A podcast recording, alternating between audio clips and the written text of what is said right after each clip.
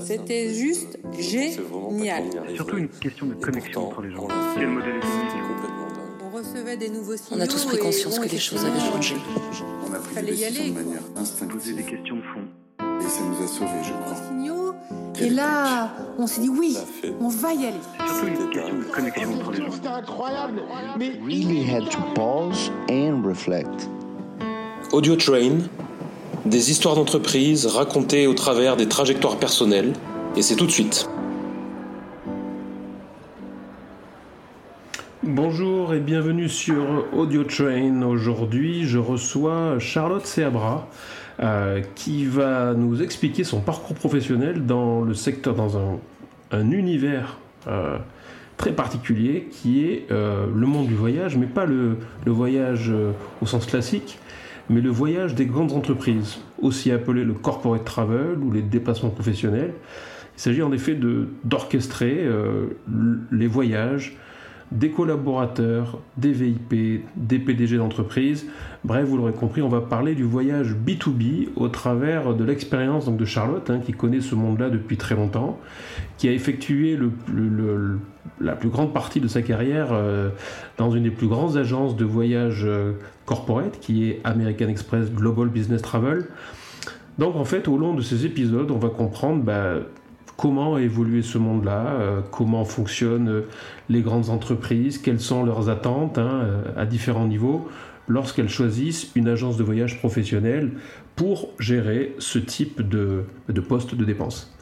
Euh, donc voilà, ça va être plusieurs entretiens très enrichissants où on va revenir dans le passé, on va expliquer aussi ce qu'est un PNR, un, un GDS, on va et surtout on va comprendre notamment un grand client.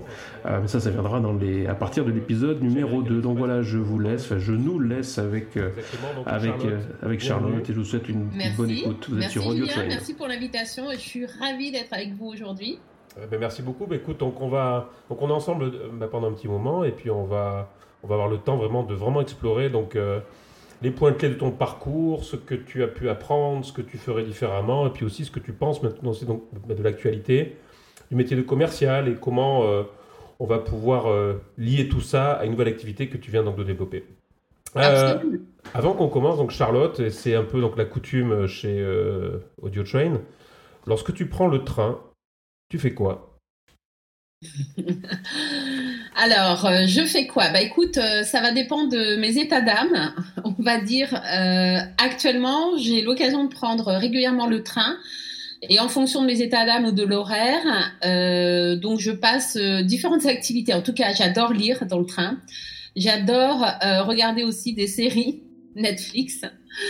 Et euh, voilà, surtout lire, regarder des séries. Et je regarde pas trop le paysage.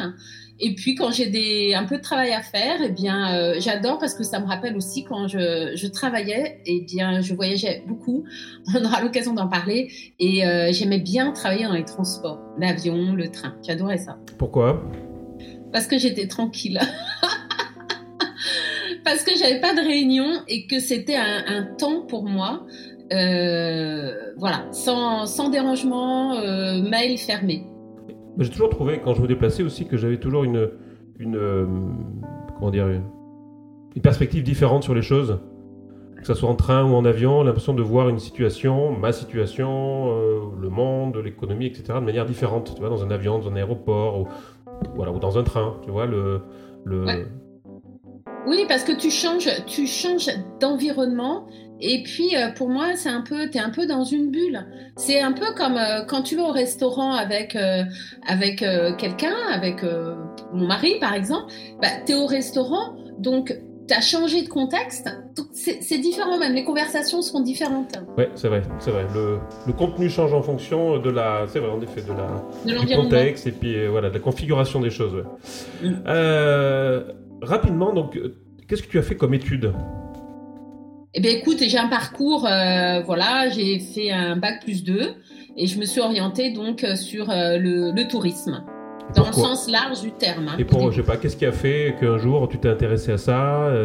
C'était la rencontre de quelqu'un? Ça a été une carte postale, un livre, un film? Qu'est-ce qui a fait que tu vois, tu es parti là-dedans? Ou c'était euh, instinctif?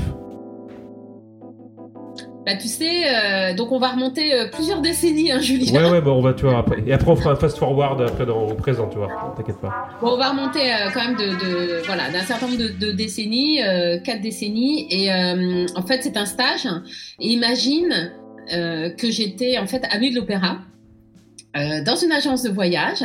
Et euh, dans cette agence de voyage, tu avais une vitrine avec, il y avait du sable, il y avait euh, des affiches euh, de, de destinations Seychelles, New York, etc. Et j'ai travaillé en tant que stagiaire dans cette agence pendant quelques semaines.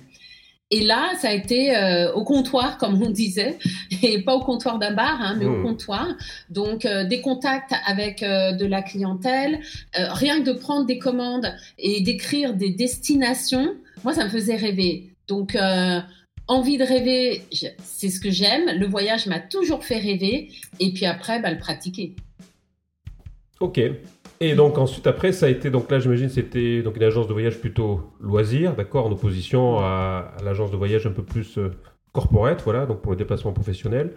Euh, comment tu as commencé chez euh, à l'époque c'était American Express Voyage c'est ça l'agence euh, pour les déplacements Non. professionnels d'entreprise? C'était Avas. Avas ah oui c'était Avas c'est vrai c'était Avas. Même avant Avas, c'était Skag Friedland, le transport. Voilà, bon, après multiples rachats, comment j'ai commencé?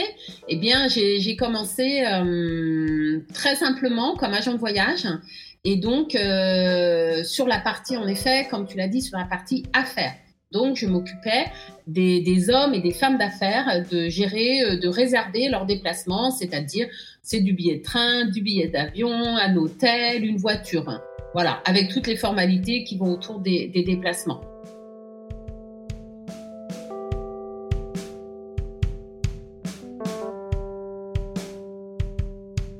Ok. Et ensuite, après, donc, euh, à l'époque, je alors, comment ça marchait le travail? Bon, c'était par téléphone, c'était, on utilisait beaucoup les, les fax, peut-être aussi, donc j'imagine comment, comment les commandes arrivaient? Non, mais, non, mais il faut en parler parce que c'est, c'est ça l'origine des, des choses, en fait. Ouais, J'adore ta question parce que moi j'ai vraiment vécu, euh, on va dire, la transformation parce que quand j'étais dans cette petite agence à Nuit d'Opéra, on utilisait le Telex. Je ne sais pas si tout le monde connaît le Telex, cette bande où on tapait Ah, et ça waouh, faisait ah des oui, là, tu, tu recommandes vraiment, c'est, ouais. Oh mon dieu. Avec la DeLorean et, ouais, je vois. Bon, c'était le Telex. Bref, bon, j'ai, j'ai, je suis pas si vieille que ça, mais c'était le Telex. Mhm. Les, les commandes, on les prenait euh, au début par téléphone. Et euh, quand je suis arrivée chez SCAC, eh bien, euh, justement, un point de discussion sur l'embauche, ça a été ah bah oui, mais vous connaissez pas, vous ne connaissez pas le système de réservation qui s'appelle Amadeus. Ça parlera à tous les professionnels du voyage. Eh bien non, mais j'ai dit c'est pas un problème, on va apprendre. Et, euh, et je vais te raconter une anecdote parce que franchement, je m'en souviens encore. C'est quand j'ai débuté. Alors évidemment, je débutais sur Amadeus. J'étais pas très très à l'aise au début. J'étais en formation et quand le client me demandait sa réservation, très souvent je disais ah bah là j'ai une panne. Alors je prends la commande et je vous rappelle. Et Amadeus, alors comment tu y accédais à l'époque Alors, c'était. Tu avais le système Amadeus qui a après évolué dans ses fonctionnalités, Ouais. mais tu étais sur un ordinateur. Euh, voilà, tout a évolué puisqu'on n'était pas sur un, des écrans plats comme aujourd'hui euh, les, les agents de voyage, ni sur deux ou trois écrans. hein. Un écran, un gros ordinateur. Ouais, les gros là, ouais, les gros écrans Ouais. avec, un- avec une couleur un petit peu. euh, Ouais, je vois, ouais. Coquille d'œuf un petit peu jaune. Ouais, gros exact. écrans, euh, Ouais, et c'était donc des lignes cryptiques en fait, c'est ça? Tu Ouais. rentrais du code en fait. Ah ouais, tu rentrais du code, fallait connaître tous les codes des, des aéroports euh, par cœur, hein. Euh, voilà, parce que sinon t'étais étais, étais dans l'embarras. Donc tu prenais tes commandes comme ça. Et alors quelque chose qui a été aussi incroyable, c'est que tu avais euh, des tes clients, ils appelaient sur des lignes téléphoniques euh, directes. Et si tu avais des clients où tu étais responsable, tu avais autant de postes téléphoniques sur ton bureau que de numéros d'appel. Imagine. Ah ouais, ding ding ding ding ding ding. ding. Ouais. Ça sonnait, ne quittez pas, ne quittez pas. Ça fera sourire beaucoup de personnes qui aujourd'hui travaillent dans le monde du, du voyage, euh, où c'est un poste hein, et toutes les lignes arrivent sur- évidemment sur un poste. C'est vrai, c'est vrai qu'il y avait ça, ouais. Alors pour expliquer donc à ceux qui ne connaîtraient pas euh, le, le monde du voyage, voilà, vu que ce podcast est aussi fait pour des jeunes qui se lancent dans le travail, Oui. se lancent, euh, bah, euh, donc Amadeus, euh, en résumé, on peut dire que c'est euh, une grande base de données qui a été créée à l'époque par les grands acteurs donc, du voyage pour euh, mettre en commun tous leurs inventaires, c'est ça, toutes leurs places d'avion, leurs places d'hôtel. Voilà. C'est du contenu, c'est de la data sur les hôtels, les voitures, euh, le, le, train. Tout cela, il faut l'imaginer dans un monde euh, global, un monde international. Donc, euh, l'agent de voyage a accès à une méga base de données où il trouve toutes les informations, même un vol intérieur en Chine, un vol intérieur en Inde, euh, des longs courriers, etc., des bateaux. Et aujourd'hui, Amadeus a un tel développement que l'agent voyage est sur un mode scripté, donc euh, très euh, accompagné. Et euh, voilà, et, et ça, ça facilite l'acte de vente, la qualité et la rapidité de la vente plutôt que d'avoir appelé chaque fournisseur un par un. Et, ah là, ils vont en temps réel. En fait, mais alors ça a été, je me souviens plus, ça a été créé quand déjà euh, le, le, premier GDS Amadeus? Enfin, le. Oh, je sais. C'était combien? Je pose une colle, mais il y a longtemps. Pas 93 Non, non, attends, c'est pas combien? Tu vois, moi j'ai démarré il y a, il y a, il y a peut-être 40 ans dans le voyage. Mmh. Mais ça existe toujours? Il, il, existe toujours, Bien avec sûr. ces évolutions qui sont. Euh, alors, il n'y a pas que Amadeus, hein, ouais, parce qu'il y a d'autres systèmes. Bon, le, le principal, c'est Sabre, et avant, il y en avait d'autres. Mais là, c'est surtout euh, Amadeus sur les marchés, euh, pour les marchés européens, voire, voire US aussi. Voilà, puis aux US, c'est ça, il y, a, il y a Galileo, UK Ouais, Sabre, c'est ça. Mm. Bon, ouais, on va dire que, on va dire que tout le voyage, il est partagé par cinq grands GDS, non Dans le Oui, monde à entier, celle-ci, à peine. On va dire il y a des spécificités en Chine. Ouais. Euh, voilà, parce que la, la, la- l'accès à l'information est quand même plus, euh, moins enfin, plus maîtrisé. Ça reste toujours une exception, hein, et toujours maintenant on parle les mêmes problèmes. hein. C'est marrant en fait. En fin de compte, les choses n'ont pas tellement changé. Elles ont changé parce qu'Amadeus existe toujours. C'est Ouais. du langage euh, cryptique. Oui. Euh, mais sauf que maintenant dans les bureaux, bah, il y a plus euh, 10 000 téléphones qui sonnent en même temps. À l'époque, les gens fumaient aussi, j'imagine, dans les bureaux. Oui, tu as raison. On fumait. Je, je suis une ancienne fumeuse et, euh, et c'était terrible. moi, je me souviens, j'avais une collègue en face de moi dès le matin avec une, une cigarette, une brune. C'était horrible. J'avais un directeur qui euh, arrivait très tôt. euh, moi, je travaillais sur le Paris de la Défense et il arrivait très tôt le matin. Il avait le cigare et toi, tu arrives après. Oh là là. Mais écoute, c'était euh, quelque chose. euh, voilà, C'était une époque. C'était une époque. Une époque. euh, Mm. Alors ensuite, donc là, euh, après tu es passé, tu étais en charge d'une d'une équipe, c'est ça, donc d'agents de voyage, ce qu'on appelait Ouais. avant euh, un plateau d'affaires, c'est ça? Oui, voilà, j'ai passé un peu tous les postes de manager, donc euh, que ce soit un poste de team leader, après directeur, hein, de, de directrice de, de, de plateau, comme on, appelle ça, qui sont des grandes structures, hein, tu as un peu plus de 100 personnes, et avec plusieurs team leaders. Mhm. Donc là, j'étais partie à, à Lyon pour, euh, pour cela, et puis euh, voilà, j'ai fait différents postes sur Lyon, sur Paris. Et ça consistait, euh, veut dire, en, en quelques en quelques secondes, comme ça, quelle était euh, une journée, je veux dire, euh, voilà, une, une journée euh, en tant que donc directeur de plateau, enfin directrice de plateau, ça consistait en quoi en fait? À quoi pouvait ressembler une journée? Bah, une journée, écoute, tu as soit des réunions avec tes clients, Ouais. Donc, tu vas rencontrer euh, tes clients avec la partie commerciale. Tu as euh, des, euh, des entretiens avec tes leaders. Tu as des réunions d'équipe. Et puis, tu as un peu de temps pour travailler sur tes mails. Eh oui. Et alors, ben, donc, alors voilà, donc maintenant on va rentrer ben, un peu dans le cœur du sujet. Donc euh, après, tu as fait donc une transition de, de la partie euh, opération vers la partie euh, commerciale. Hmm? Comment ça s'est fait? C'était un petit peu l'évolution donc naturelle à l'époque ou comment ça a fonctionné de passer de l'un à l'autre? Bah, écoute, euh, ah, il y a eu une, une autre, euh, quelque chose d'intermédiaire hein, entre les deux, puisque je suis passée sur un poste européen euh, sur une mise en place d'un outil techno qui était dans la gestion des ressources. Et, euh, et cette- ce passage intermédiaire a été important pour moi parce que là, j'ai- eu une opportunité de travailler à l'international, donc de gérer des équipes en tant que manager, des équipes européennes. Donc de perfectionner aussi mon anglais, qui était pour moi une, voilà, un besoin et une envie de, de communiquer autrement qu'en français. Donc il y a ça quand même pendant quelques trois ans à peu près. C'était à quelle Euh, période ça À peu près? À peu près, grosso modo? Pardon? C'était en quelle année à peu près? C'était ça, c'était en 2007 D'accord, ok. à peu près. Ok. Et vers 2010, 2011, euh, voilà, il y a eu la transition. Donc, on va dire que la, la transition, c'était quoi? C'était une volonté de sortir. J'ai toujours eu des étapes dans ma carrière où j'ai eu envie de sortir d'une zone de confort, aller rencontrer d'autres personnes. Tu vois, on, revient un peu à, la genèse, on va dire, de, pourquoi j'ai fait du, du tourisme. C'est le contact, mais le contact, changer les contacts, avoir d'autres personnes, ça me faisait du bien aussi de me remettre en question et euh, d'apprendre. Mhm. Une grosse volonté d'apprendre quelque chose euh, de, différent.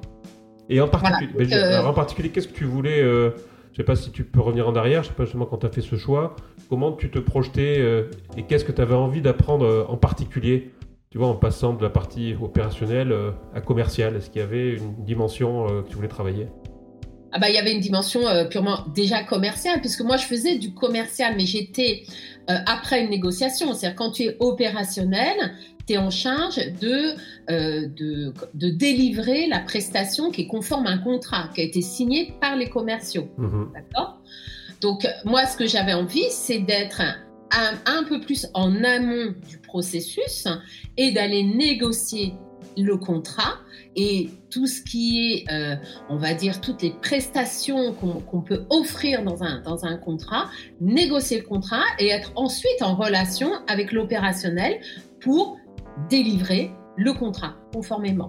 Donc moi, j'étais pas sur la partie acquisition, euh, j'étais sur la partie, euh, il y avait des forces de vente, et il y avait la partie, euh, le contrat avait été déjà négocié, tu arrives au bout de la négociation, et là tu mets en œuvre un contrat.